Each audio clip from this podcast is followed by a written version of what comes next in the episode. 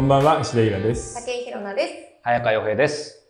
さあ、始まりましたね。大人ラジはい第3回、三回目か。3回そう、目。放課後ラジオも3回目か。もうでも前回の収録の後でくたくたに疲れて、はい全員死にました。はい。本当でもこれだけテレビ慣れしてるイラさんでもやっぱり疲れた。いや、そりゃね、2時間の日本撮りはくたくたになるよ。なかなかないですよ、やっぱり。えーということでですねえー、直木賞が、えー発表されました、ついに。ね。はい、イエなんか拍手したくなーイ。いや、まさにもう皆さんの予想これ通りでしね。でしたたとねいうことでビンゴでしたね。うん、本当に。いや、ビンゴでしたね。はい、ちょっと出してもらいます。はしたらん。えーちなみに僕の大予想がこれですね。えー本命が熱源、えーはい川越総一さん。で、対抗が落日港かなえさん。うんで、えーまあ受賞作なし、今回新人が多いし、うん受賞作なしもありかなっていうことだったんですけど、えー無事に、えー本命が取りました。わあ。はい。あの、受賞理由ももうイラさん言ったまんまだうん、そうだね。ね。うん。だから、あの、選考委員を代表して、浅田二郎さんが、あの、公表してるんだけど、まあでもこういう感じですよね。うん。はい。熱源的中なんですけど、やっぱりね、志が高い。で、うんテーマが、その、アイヌと、えーポーランド人の、ね、民族学者なんていう、ものすごく壮大なテーマなんですよ。で、えー川越さんは初ノミネートで受賞をしたという、これはちょっと久しぶりの快挙なんじゃないかなというふうに思います。やっぱ結構すごいんですか？初ノミネート。うん、なかなかね、初ノミネートでは上げない感じになってんのね。その後どうなるかまだわからないっていうようなところもあって。じゃあ本当にこのタイトル通り熱源が高かったですよね。そうです。ね。まあ、本当に面白い本なので読んでほしいですけど、うんまあせっかくね、今回、あの、当たったので、まあ4月、半年もすると、また直木賞来るじゃないですか。うんなので、えー次もバッチリ当たるように、連覇を狙います。すごい。そうか。はいまず、うんまず一勝ですね。うん、そうですね。でも、今回ね、生放送中もコメントもありましたし、その後のコメントとかお便りでも来てましたけど、やっぱり僕ら自身もね、感じたように、今まで直木賞ってすごいやっぱりもう遠くに感じたんですけど、なんかすごい身近で、それこそ、なんかさっきも俺らついつい拍手したし、昨日もちょっと楽しみじゃなかった。楽しみでした。ワクワクしてました、うんそうそうそうあっさり決まったね、でも。そうですねもっと時間かかると思ったんだけど。あ、あれはなんか昨日は特に例年に比べてあっさりみたいな感じそうだね。もっとた紛糾して3時間4時間みたいなこともあるん。で。でも、昨日それこそニコ生さんでね、中継してて、あ発表前質問してたね。うん。ちょっと見てたんですか？あんな感じなんですか？してました、質問してました。あれって、すごいこう記者の方がたくさんいて、あんななんか豪華な部屋に通されて、いきなり喋るわけじゃないですか？そうだよ。イラさんご経験ありますけど、緊張しないですか？いや、もう別に慣れたもんだからね。なんかだってね、私絶対喋れないなと思って。あ、そうか。記者会見っていうことでは、まあ初めてか。でも取材もたくさん受けてるし。あーそっかそっうん、か。ただ、昨日の二人はすごいフレッシュだったよね。うん。めちゃめちゃ上がってたね。なんか普段あそこにいない感じのいい意味で新鮮さがありましたよね。そうだね。でもあんなにまともに返事をしないっていうインタビューも面白いよね。アフターガーショーの彼の方は。あ、そうだったんですね。うんなんか面白い経歴らしいですよね、お二人とも。そうだね。だからやっぱなんか最近、あの、作家になりたい、もうそれ一本だみたいな人が増えてきてるのかもしれないね。うんその、社会であんまり出て働かずに作家専業で生きていくみたいな人がね。うん時代流れ的にどうなんですか、その辺って？いや、どうだろうね。昔からいるんだけどね。特に芥川賞の方ではそういうタイプの人は多いよね。やっぱり違うんですね、芥川賞と直木賞ってね引。きこもってずっと自分の文学にかけるみたいなね。直木賞の方はもうちょっと大人で社会人経験があるとか、うんまあすでに何作か書いてる人がほとんど取るんで、ううんん違うんだけど、はい。うんさあ、ではそろそろ今日の本題に行きますか。はい。はいあ、その前にお便りがおー一通来てましてなるほどはいちょっと、あの、ご紹介しますね。はい第1回目の生放送、とても面白かったです。おーありがとうございます。大人のためのエンタメ番組という感じで手作り感あふれる温かさもあり、とても贅沢な内容だな これ褒めてんのかな？と 大満足でした。はい。石田さんは本当に本の世界がお好きなんだなと、石田さんご自身が楽しまれている様子も伝わってきて、それもまたなんだか嬉しかったです。はい。普段あまり小説を読まないとおっしゃっていた早川さん、武井さんの作品への感想も新鮮でした。あありがとうございます。なんそうだよねか褒めていただ言葉を選んで褒めていやちょっと。本当危ない時あったからね。説明台詞が長いとか言ってたでしょ。言っててましたね。はい。気をつけましょうね。はい。今回は全く作品を読まずに番組を見たので、次回の直木賞の際は実際に作品を、えー読んだ上でこの番組を見たらさらに楽しめるだろうなと感じました。うんでもそうだと思いはいます。嬉しいですえーね。石田さん、はい。山本周五郎賞が欲しかったと話されていましたが、は直木賞を未受賞と仮定して、選考委員という立場でご自身の作品を評価したら、どの作品に山本周五郎賞をあげますか？次回も楽しみにしています。いや、いい質問ですね、これは。い。いい質問なんですけど、これね、う ん多分ちょっとみんなわかんないと思うんですよ。わかんない文学賞の中にはうん。序列があるんです。はああ、言ってましたね。そう、だから今この人はそのことを知ってるんで、うん。直木賞を取ったら山本周五郎賞にはあげられないってことを知ってるんであ、すよ。そっかそっか。そうですね。うん。前回言ってましたでね。もみんなは別にわからないじゃないですうんか。うん。山州でも直樹でも、みんないろんな賞があって、どれも取れるんでしょって。そうそう、そんな気がしてます。なので、直木賞は言ってみれば、上がりの賞なんだよね。うん上がりのそ賞う。。なので、山州はその、2番目の賞って感じなので、うんえー、なんだろうなでも多分もらうとしたら、あれとかじゃない？あの、島瀬恋愛文学賞っていうのをもらった、眠れに真珠あたりが山本周五郎賞にはうまくフィットするから引っかかるんじゃないかなっていう気がしますうね。んなるほど。面白いいや、だからこういう質問、本当にこの番組ならではの質問、うん。でもこの人もかなりの本好きだよいや、ね。本当ですよね。直木賞二次賞と仮定して山州をっていうのはさ、ねえ。もう業界人としか思えないんだけど。な。いや、でも、まさに昨日のね、まあ、この、僕らのニコ生もそうですけど、これごめんなさい、ほ、えっ、と、これ今撮ってる時は、えっ、と、直木賞の翌日なんですけど、うん。昨日そのニコ生でちょっと見てた時に、まだ発表前、うんなんかその3人の解説の方がコメントしてる、うん。まだ全然これからっていう時にも、あの、ニコ生ならではのコメント、めちゃめちゃ見てて視聴者もな何万人とかだったんじゃないかな。だからやっぱ本好きな人、うん。まあこういうショーの時は特にかもしれないですけど、やっぱり減ってるけど、いるんだなっていうのはちょっと嬉しかったんですよね、割と減ってるんだけど、岩盤なんだよね。うん。レッドロックでそこから下はなかなか減らないっていう本好きの人が多いのは嬉しいよね。そうなんですよね。なので、この番組でもなんか面白い本とか、え、そんな本があったのっていうのをどんどん紹介していこうと思いますので、うんうんえーぜひよろしくお願いします。お願いします。はいじゃあ、イラさん早速今日の本題いきますか。今日ね、今日はね、はいみんな、あの、冬の夜ですけど、あったかにしてますか？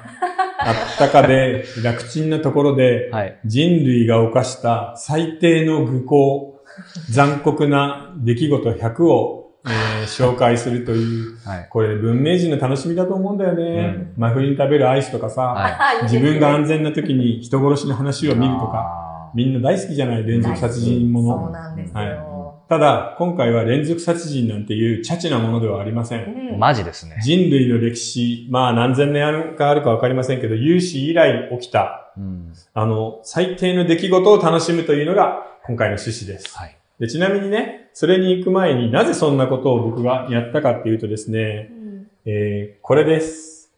じゃじゃん。えー、じゃじゃーん。これね、もう書いても書いても終わんない4冊もある。大変な小説だったんですよ。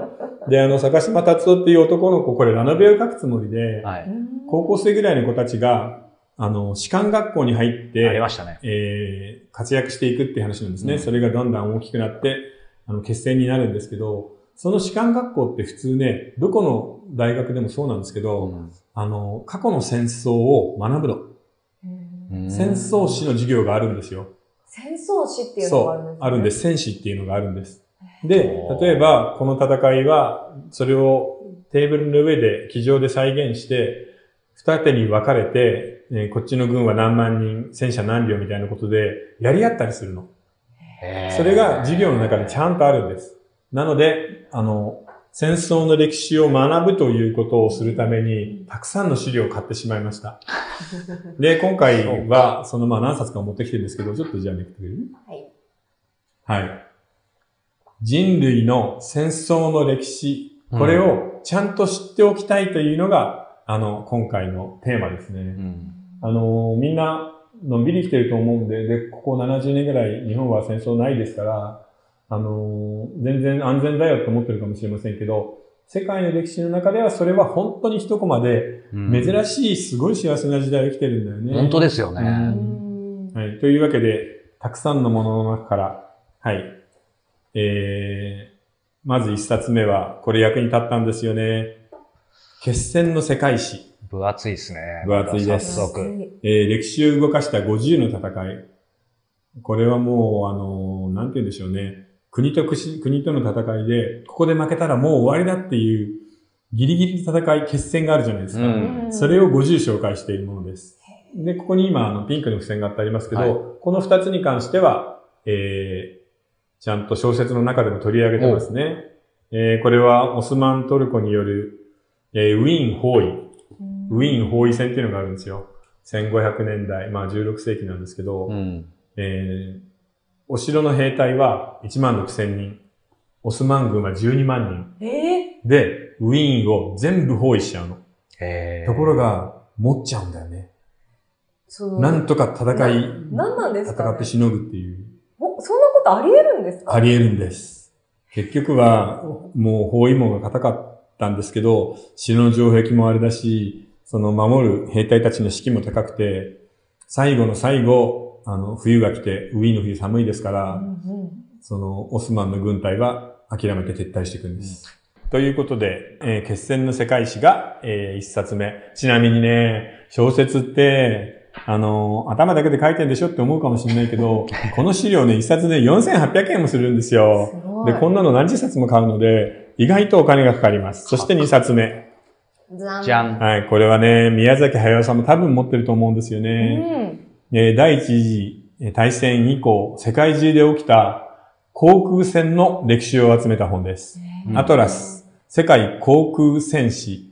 面白いでしょ？これなんかマニアがいそうですね。これはもうマニアの手堅い人が必ず買う。なのでこの値段なんですね。ちなみにこの本も一冊4800円です。いやー、凄まじい金額でも面白いんだよね。えー例えばですね、あの、スタジオジブリでよく言いますけれど、あの、地中海の航空船、イタリアとフランスとか、うんそんなのもちゃんとあるんですよ。うんジブリってよく飛行機出てきますそうだねはい、飛行機楽しいですからね。うんうんうんなので、初期の、えー航空船は服用機です。服用機から手で爆弾をぴょって落としてたりする。えー、そんななんか、なんで、アナログですねアナログです。アナログ。そんなもんなんですよ、最初の航空船っていうのは。え、うん大丈夫なんですか？それ、なんか爆弾いや、でもそれでもか。画期的だったんだよね。えーそうなんだ。うん。だって、最初の最初の航空船っていうのは飛行船だからね。気球で敵の陣地を偵察して、うんうん。作戦を立て、気球から爆弾を落とす。気球っていうか飛行船からね。飛行船なんかなんか、ノローンって進んでるイメージありますけど、そんなんで戦えるんですね。いや、戦えたんですよ。まあもちろんそれも始まったのも第一次第三なんですけど、っていう本が、これもまたおすすめで面白いでうす。そして、えー、めくって。はい。でですね、あの、こういう何十冊かの世界の戦争の歴史を書いた本を買いまくったんですけど、その中で一番役に立って面白かったのがこれです。来ましたよはい。熱いね 桁外れですよね。桁外れに熱いんです。えっ付箋すご。と、5センチぐらいあって枕にできます。でも、片手でもっと重いんですよ。で、またこの本もね、高いの5000円もするんですけど、みんな5000円の本とか買ったことある？はい。ちなみに5000円の本でも、これ高いかなと思っても、好きなジャンルのものは必ず買うといいよ。やっぱり熱いだけあってね、情報量が半端ないの。うん、で、ちなみにこの本はですね、えー殺戮の世界史、人類が犯した100の大罪という、うん。えーまあ要するに人類のこの何千年かのイベントで最も犠牲者が多い本。うんはい。はい。犠牲者の多い順に100の歴史イベントがちゃんと語られているっていう本なんです。えー、厚さはね、760ページ。読むの大変だけど、ちょっとずつ読むと本当に面白いです。はい。なので今回は、皆さん暖かい部屋で、なんか美味しい、えーコーヒーでも飲みながら、人類がいかに残酷で愚かだったのかっていうのを、高みの見物で楽しんでください。はい。でね、あの、みんなそう言われても、なんかスケール感がわかんないじゃないですか。うん。あの、人類の100のイベント、最悪の殺戮イベント、なんだろうって思うかもしれませんけど、例えば、アレクサンドロス大王ってみんなわかりますよね歴史でちょっとやった。学んだ気がしますね。はい学んだ気がします。気がしますえー大遠征で生まれた死者が、えー約50万人で、アレクサンドロス大王は100のうちの70位です。いや、50万人でももう、もはや多い気がしますけどね。でもうん70位ですよ。70位なんです。まだ全然下の方なんですよね。で、あの、有名な真の始皇帝ですね。真の始皇帝もうわがまま放題やって、あの、噴書工事といって本を全部燃やして、それに反対した学者たちを生き埋めにしたという、なかなかの人物なんですけど、ねその人が自分の、まあ、真を始めるところまでの戦争とかの死者が全部で100万人。で、真の始皇帝クラスで46位です。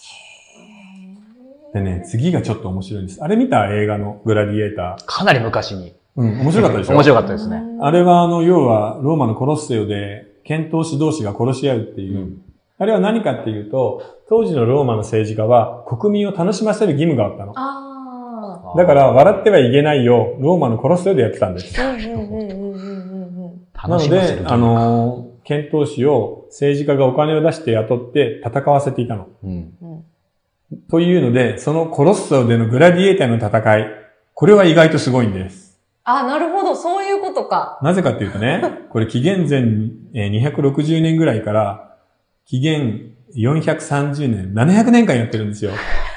700長いっすね年間ずっと殺し合いをさせている。しかも、人間同士もありますけど、例えば人間対ライオンとか。人間対象みたいなめちゃくちゃな戦いをやらせて、みんなで見て楽しんでいたんです。血まみれで人が死ぬところを。なんか要は吉本新喜劇の殺し合いバージョンみたいなそう。ことですよね。めちゃくちゃなの。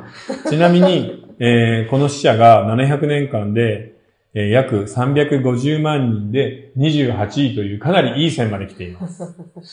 すごいですね、それは。すごい。ね。次行っちゃいますか？はいいいよはい。はい。ということで、次はいよいよ、来ましたね。もうね、大殺戮のベスト20をドカンと、はい。ドカンと紹介していきましょう。で、気になります20あるから、な本当にね、1個について2分ぐらいしかないんで、サクサクいきますんで、後でなんか見直してください、ちょっと戻って。じゃあさらっといきます。はい。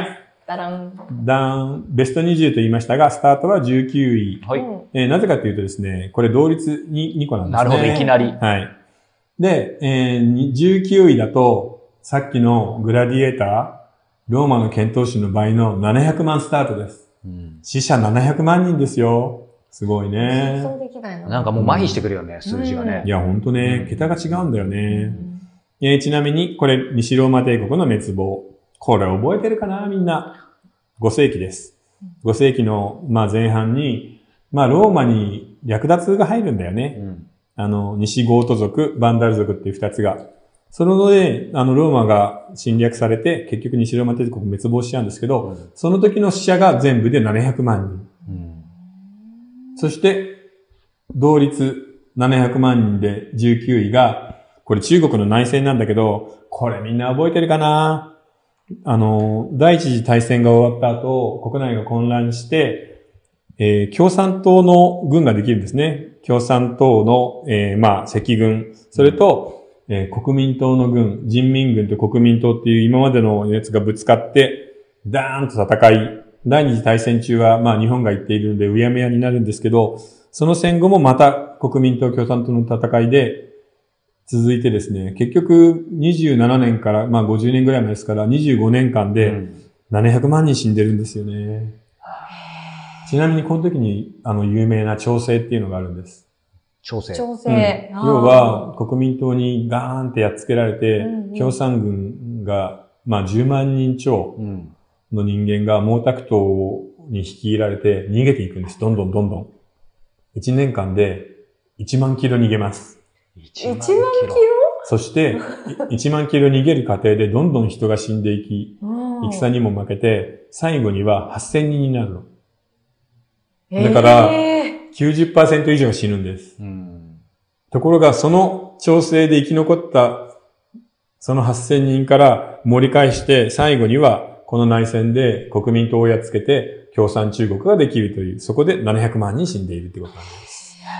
すごいねははい。はい。で、次、18位。18位。18位は次でした。はああら。びっくりした、今。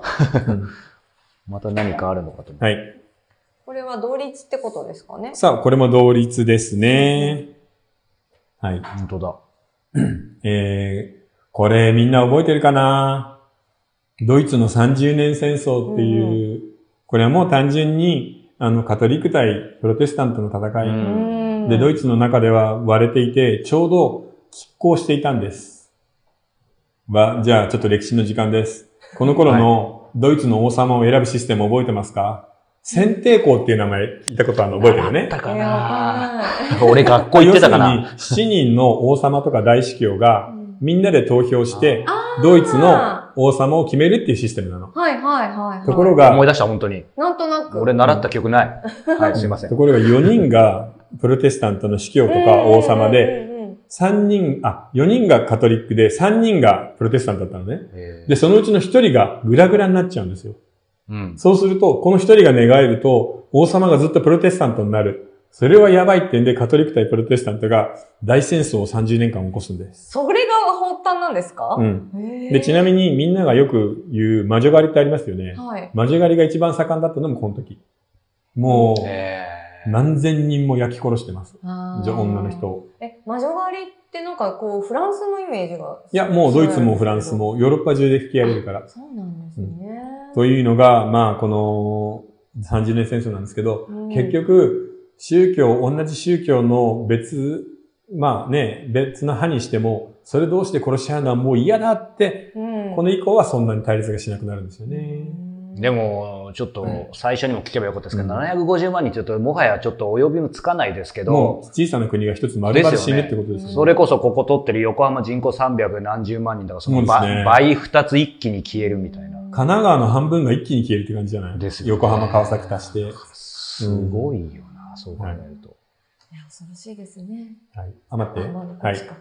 で、えー、次がですね、えー、これ、元の滅亡ですね。うん。これもね、やっぱりね、元があの、滅ぶときっていうかね、中国って人口のサイズがこんな大きいじゃないですか。うんなので、一つの王朝が滅ぶときって、猛烈に人が死ぬの。だから、今回こういった話をしてますけど、歴史の話を聞いたら現代に当てはめてください。なぜ中国の北京の政府は香港にあんなに厳しいか。うん。絶対に反抗を許さないし、押し付けるかっていうと、中国って何度も何度も地方の反乱で滅んでるんだよね。で、滅ぶたびに、ね、ものすごい数の人が死ぬんで、強硬的な態度を取らざるを得なくなっちゃうんですよ。なるほど。だから例えば今、香港だから学生が騒いでるだけじゃん。若者だけでしょって言うけど、例えば共産党の政府に不満を持っている上海とか広州とかの軍の司令官が一人寝返って学生側につくとするじゃない。はい。そしたらもうとんでもない内戦になっちゃうんですよ。なので、早いうちに徹底的に抑え込むっていうのが、基本的に中国の政策のパターンなのね。この何千年も。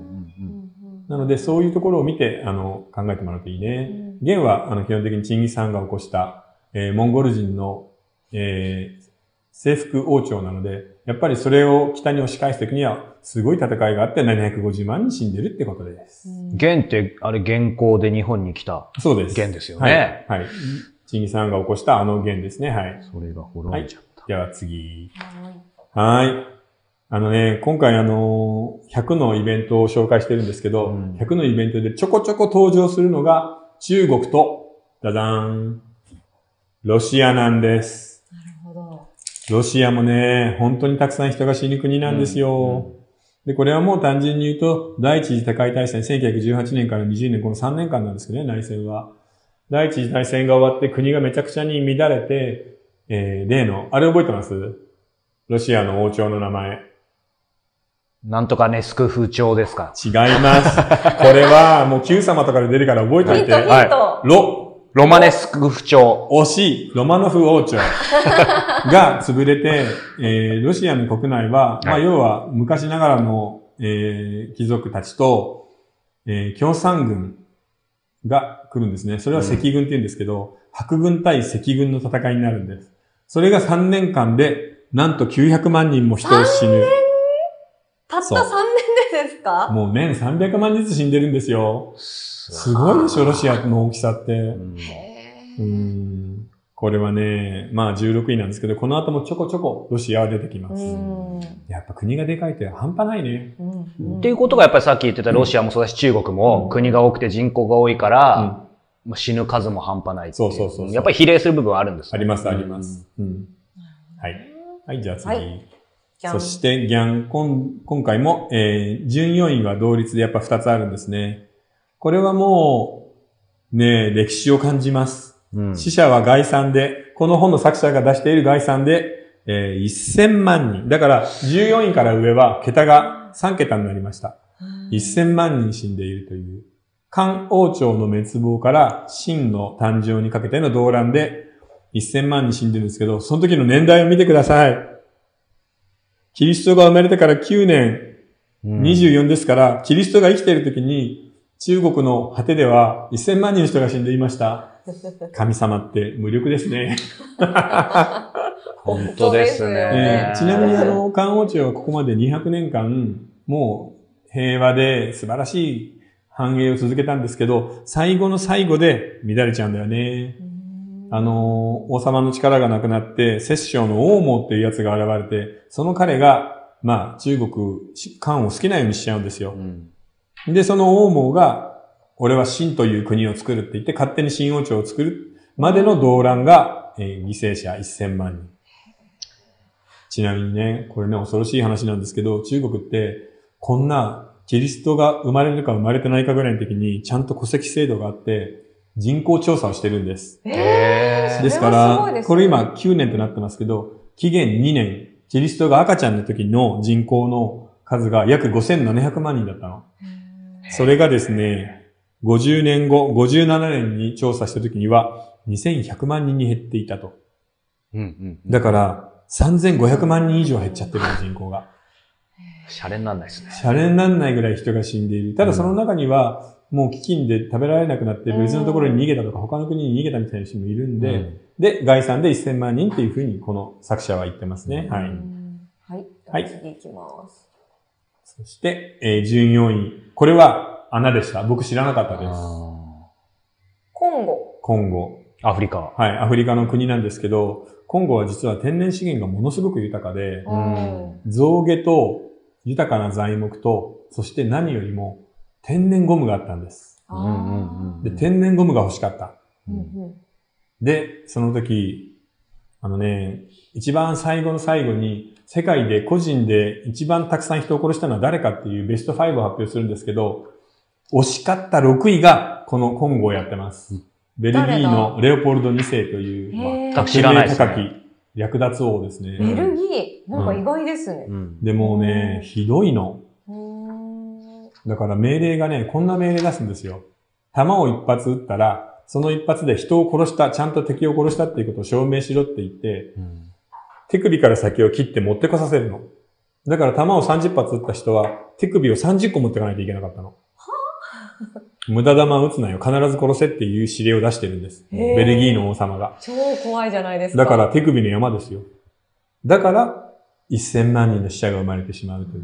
日本の戦争よりなんかえぐいですね。侍の時代より。いや、侍の時代だって例えば、ミミズか鼻塚、あるじゃないですかそうか。基本的にこの時代は、どの戦争も今と比較にならないぐらいエグいです。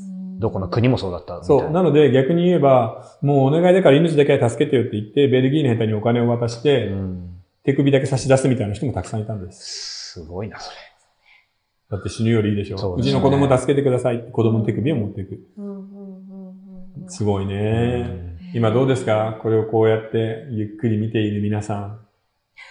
ね、安全が確保された場所で見てる方が99%だと思いますけどね。そう。背筋凍ってますよ。だからさ、もう開始30分なんだけど、人類の歴史がなんかいかになんか愚かな残酷さで満ちていたかっていうのを考えると、いいよね。こうして、ニコ動とかさ YouTube とか見てさ、のんびり、うんわあ、昔の人って残酷だね、うん僕たちは違うもんねって思い込める、うんこの余裕がいいよね。思い込める。まあ日々いろいろあるけど、ある。直ちに殺戮は、まあ普通に考えてされないですもんね。なかなかね、されないし、できないよね。人を殺しちゃいけないって思ってるじゃないですか、うん私たち。いや、でも実はう、んそれは昔の人もみんなそうだったの。あ、そうなんですかある種の倫理観の問題かなと思ったあの、だから、19世紀の戦争とかでみんな鉄砲撃つじゃない。はいうんで、敵もこっちを狙っている、こちらも向こうを狙っているんだけど、調べてみたら、みんな空撃ってんの。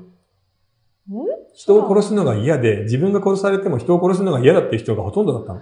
へーまあでもそうだよな。そうなんですね。なので、それに関して学んだ研究者たちが、戦争の時によく出るあのセリフ、あいつらは人間じゃないっていうのを作るんです。あいつらは人間じゃないから殺してもいいんだ。そうやってマインドコントロールすることで。して、そう、戦わせるようになるんだよね。だから意外と昔の人だって怖いし、殺されるの嫌だし、そんなに残酷さみたいなものには抵抗があったんだけど、うん。ただ、それが一回、タガが外れちゃうと、例えば自分の家族が殺された復讐だみたいなことになると、猛烈に残酷になっちゃうんだよね。ただこれの場合は、武器とか持ってない弱いコンゴの人たちを片っ端から銃弾で撃ち殺して手首持って帰って、天然資源を総ざらいしていく、象牙と天然ゴムと材木、それを奪っていくだけだから、何の言い訳もできないと思いますね。だから、ベルギーって小さな国だけど、それぐらいの国でも、これぐらいのことはやらかすのが人間なんだというふうに考えた方がいいかもね。ベルギーなんであんな小さいんですかねそ不思議ですよね。まあ、しょうがないんだよね、それは。はい。はいそして13位はい。えー、13位は、これ、暗視の乱ですね。はい。うんあのね、暗視の乱ってね、もう覚えてないですよね。全然もう二重も聞い習った記憶がないはい。まあこれも、要は中国の巨大王朝が倒れる時のいつものパターンなんです。へ唐の最後ですね。さっきは漢の最後じゃないですか。はい。漢と唐って中国を代表する王朝じゃない？ーうん。ね、古代王朝として素晴らしいので。で、この唐が最後崩れる時、やっぱりね、あのーいろんな飢饉とか大災害とかうん戦争で財政が潰れちゃうんですよ。国庫が空になってお金払えなくなっちゃうの。そうすると、地方にいるいろんな将軍とかが勝手に自分で税金を取って、その地方の王様になっちゃうわけね。うんで、国がめちゃくちゃに乱れる。朝のごとく乱れるって言いますけど、乱れて、その中の大物の、あの、男たちが、こう、来ちゃうわけですね、攻めて。で、ちなみにその時に一番、あの有名になった悪者が安禄さんっていう、この人ね、ものすごい太ってたの。太ってた？う。んまずそこですか？うん、体重が多分、100キロどころではなく、150キロぐらい。力士じゃないですか。うん。なんでそんなにいや、もう食べるの好きだったんだろうね食べるの好き。だった？うん。食べるのがただ好きでさ、すごい太ってて、へーで、この人がもう、唐のその末期の王朝の中で好き勝手やっちゃうんだよね。うん。で、ちなみに有名なのが、この時に現れたのが、楊貴妃ですよ。あおー、ーここですか。で、まあ、楊貴妃は例によって自分の親類をどんどんどんどん、その国の大臣とかに登用して好き勝手やる。ということで、この時にも戸籍ができてます。うーん754年の調べで5300万人だった人口うは、ん。10年後、はい。764年にはい。1700万人。え ひどくない？ー、今の現代でそんなの大変ですよね。そう、だからもう人口はね、3分の1ぐらいになっちゃうっていうね、恐ろしい死に方をするんです。んでもなんか言い方がいいかわかんないですけど、だからもう人が死ぬのがやっぱ当たり前の時代だったってことですよね。そうだね。だから要はそうやって戦争を起こしちゃうと、農民がみんな逃げちゃうじゃない？うんそこにいると殺されちゃうから。で、畑とか田んぼが全部放り出されて、食料が作れなくなってみんな飢え死にしていくんだよね。うんそれがやっぱり基本的なパターンなので。はい。戦争を起こすのって、そのうん民間人よりも、それやっぱり国を動かしてる人たちの方がえっ、多いってと、ことなんですか？あの、近代、現代に関しては民間人の支持がなければできないんですよ。うん。ただ、それ以前の、えー中世ぐらいまでは王様だったり、そういう人たちの勝手な思いでできるの。まあ私たちは困ってことですよね、そうそで、その頃なぜできるかっていうと、単純に言えばさ、みんな傭兵なんだよね。うん。プロの傭兵をお金で雇って、貴族とか王様が戦争していた。そうかそうか。ので、やろうと思えばできると。うん。まあそれがなんか名誉みたいなことところもあったんですかね、もしいや、名誉ではなく、単純に勢力争いだよ。うん。あとはお金。どこかの町をやっぱりお金ですね。ううん。んうん。お金な。はい。はい、じゃあ次はい。そして次。おー、ちょうどここで半分か。うん。11位。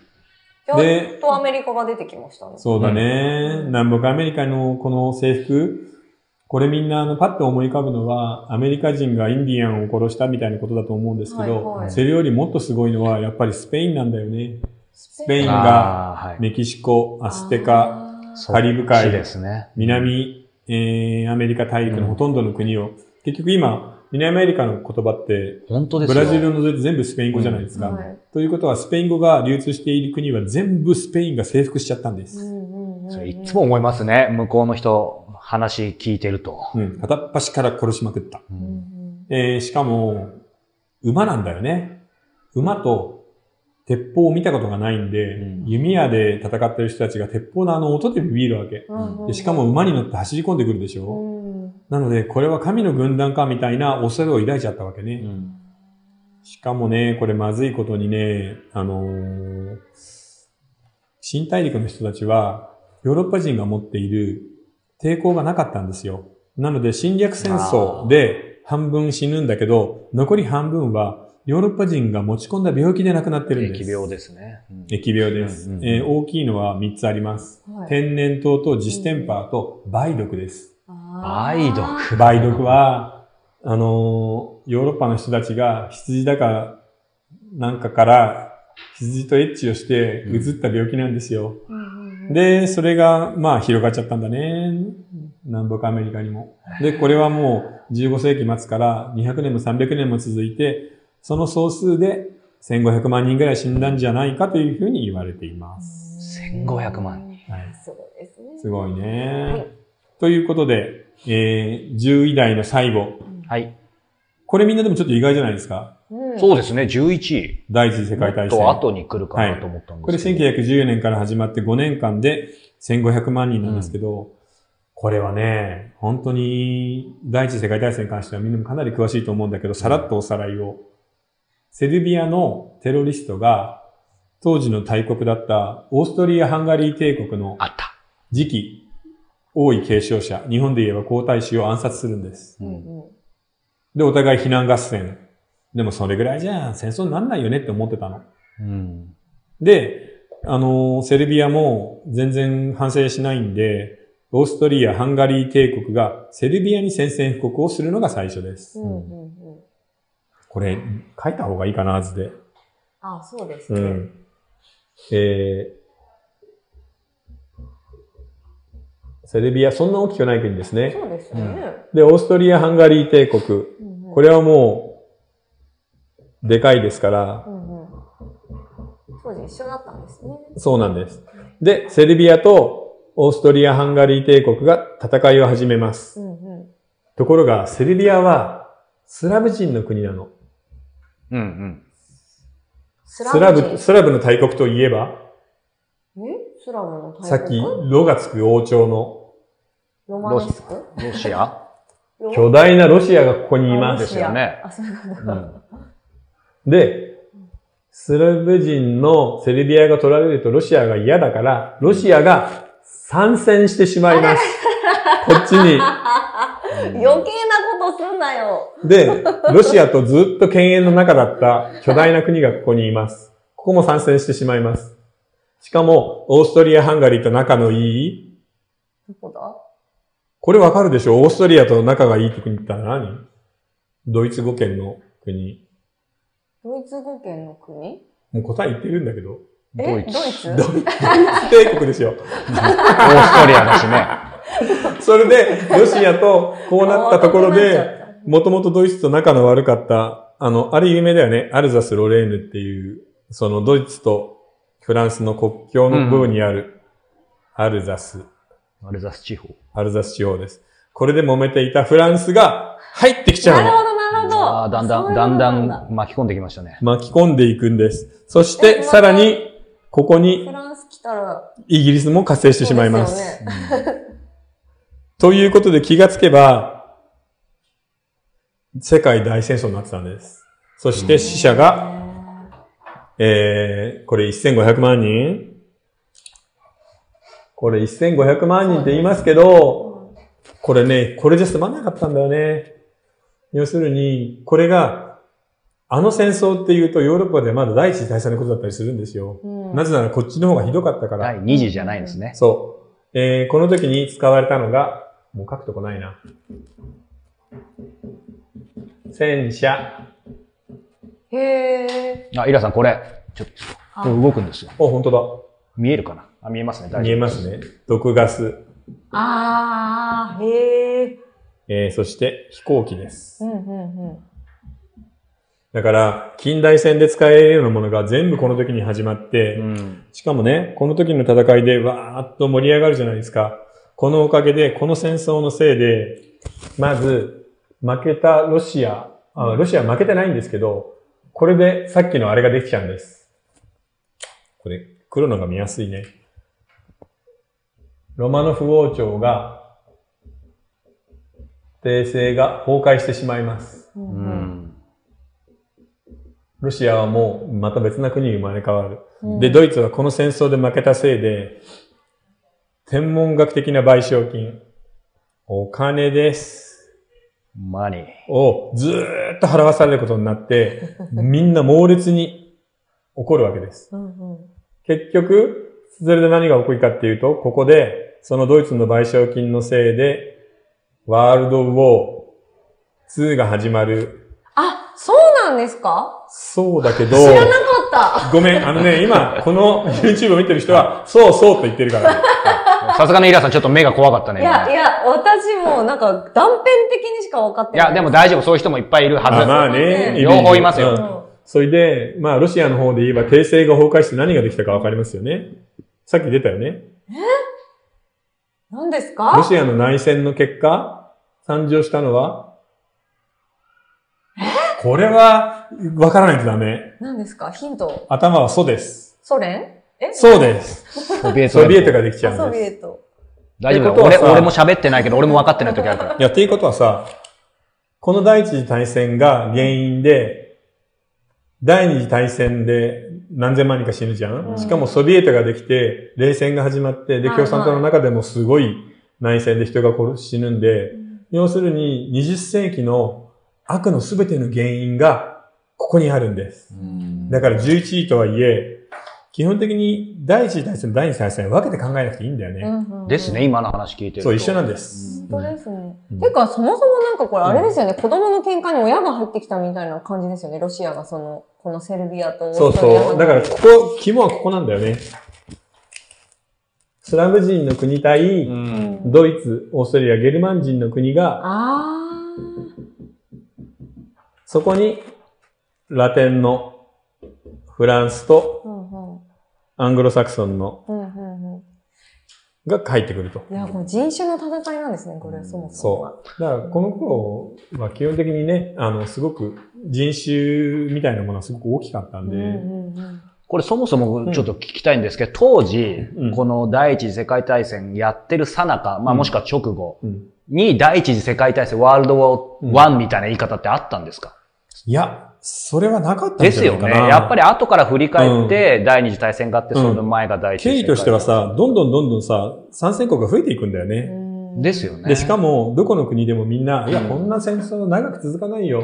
結局暗殺なんて一人、一人死んだだけじゃんって思ってたから、長くても2、3ヶ月で終わると思ってたら、気がついたらもう5年間。うんえ、これ参戦、後から参戦してくる国って何かメリットがあるからやっぱり来るわけですよね。まあもちろんメリットもあるけれど、例えばドイツは、その、イギリスの船とか沈めちゃったりするわけよ。うんうんうんうんだから被害を受けて何っていう感じであー。参戦してくるみたいなパターンもあって、で、一番最後の最後に、アメリカが遠くのところから、また余計な。